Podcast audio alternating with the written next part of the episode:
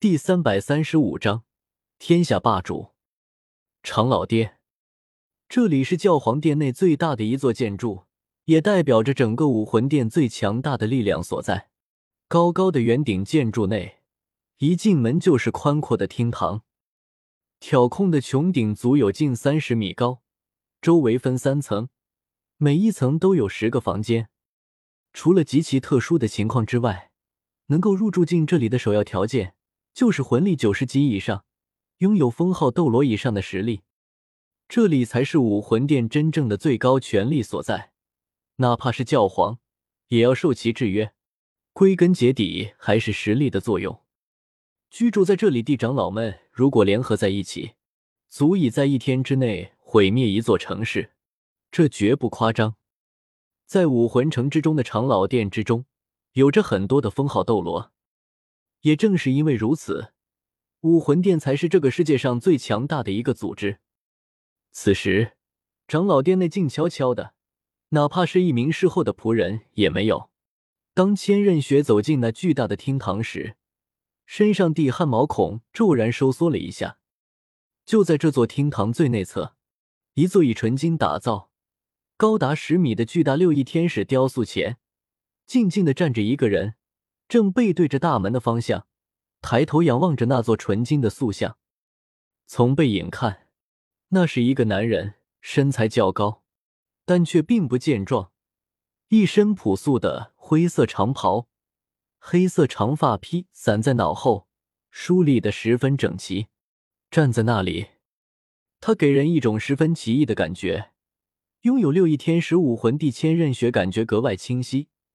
似乎那个人就是那座六翼天使雕像，两人之间无分彼此。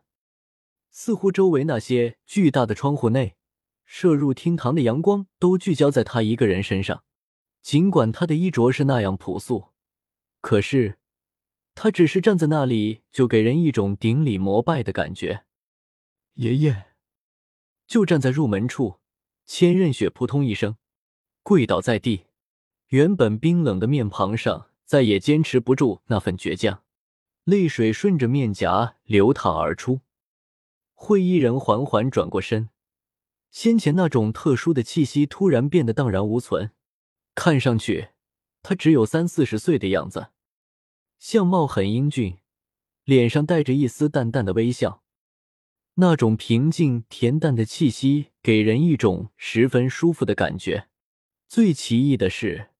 哪怕是有封号斗罗在这里，也肯定无法从他身上感受到一丝魂力波动。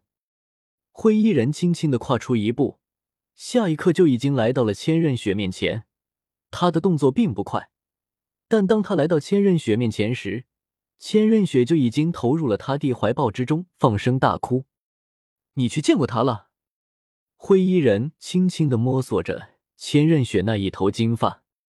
千仞雪默默的点了点头，灰衣人微微一笑，宠溺的道：“小雪，你要记住，这是一个弱肉强食的世界，谁的实力更强，就会拥有更大的话语权。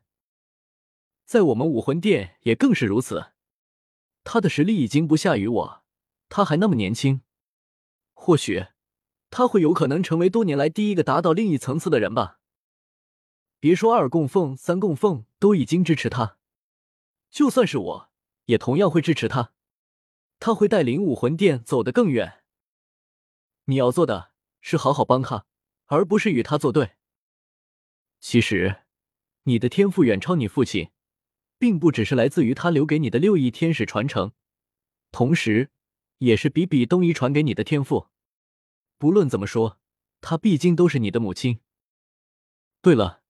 那个萧晨，你知道是什么来历吗？灰衣人看着千仞雪问道。千仞雪摇了摇头道：“我不知道，但是我知道他很强，比我们任何一个人都要强。这个世界之上，恐怕只有爷爷和他会是萧晨的对手。没想到斗罗大陆又横空出世了这样一个人。”灰衣人感叹道：“你对他又是怎么看的呢？”灰衣人看向千仞雪问道。这个时候，千仞雪一愣，不知道该如何回答。你喜欢他？灰衣人看着千仞雪问道：“嗯。”千仞雪点了点头。爷爷说句不该说的话，你要记住，即便你喜欢他，他也始终只是外人。灰衣人开口道：“可是，即便是这样，我还是喜欢他。”千仞雪开口道：“，罢了罢了，好吧，你回去吧，回到他的身边，看看他到底是什么样的人。”灰衣人看向千仞雪说道：“爷爷，你的意思是？”千仞雪大惊，千道流道：“我有感觉，比比东最终一定会走到那一步。我想要我们武魂殿有一个接班人，既然你喜欢他，我可以培养他，继承我们武魂殿。”爷爷，谢谢爷爷。这个时候，千仞雪连忙道：“哈哈哈，我老了，我唯一的愿望就是你开心就好。”千道流淡淡说道。天斗帝国大殿之上，只见萧晨坐在了主位之上，下面的大臣们一个个俯身跪下：“吾皇万岁万岁万万岁！”萧晨淡淡抬手，这个时候，这些手下才站起来。萧晨平静的看着他们道：“从今天开始，我便是天斗帝国的王，天斗帝国的大小事，都由我一个人说的算。”是，各位大臣，我萧晨可不像是雪夜大帝那么平庸。从今天开始，我们天斗帝国就全面发展军事力量，魂导器全部投入生产。我们要攻打星罗帝国，成为这个大陆的霸主。萧晨厉声道：“霸主，霸主，霸主！”顿时，一声声嘶吼声响起。声音响彻天地，而萧晨成为了天斗帝国的皇帝，成为了一国之君。下方，宁风致等人看向萧晨，不由得露出了赞许的眼神。一个岛屿之上，唐三慢慢的睁开了眼睛。我，我没死。唐三惊讶的看着自己，我竟然没死，怎么回事？我还活着。这个时候，唐三手中握着一个淡蓝色的三角形，是他救了我，是海神。唐三无比惊讶，只不过现在这个淡蓝色的三角形已经失去了所有的生机，似乎已经死了一般。无论唐三注入魂力，还是滴入鲜血，也唤醒不了这个瀚海乾坤罩。唐三明白了，他为了抵挡萧晨的那一击，已经献祭了自己的生命，失去了一切生机了。聊聊剧情，不知道还有人追这本书不？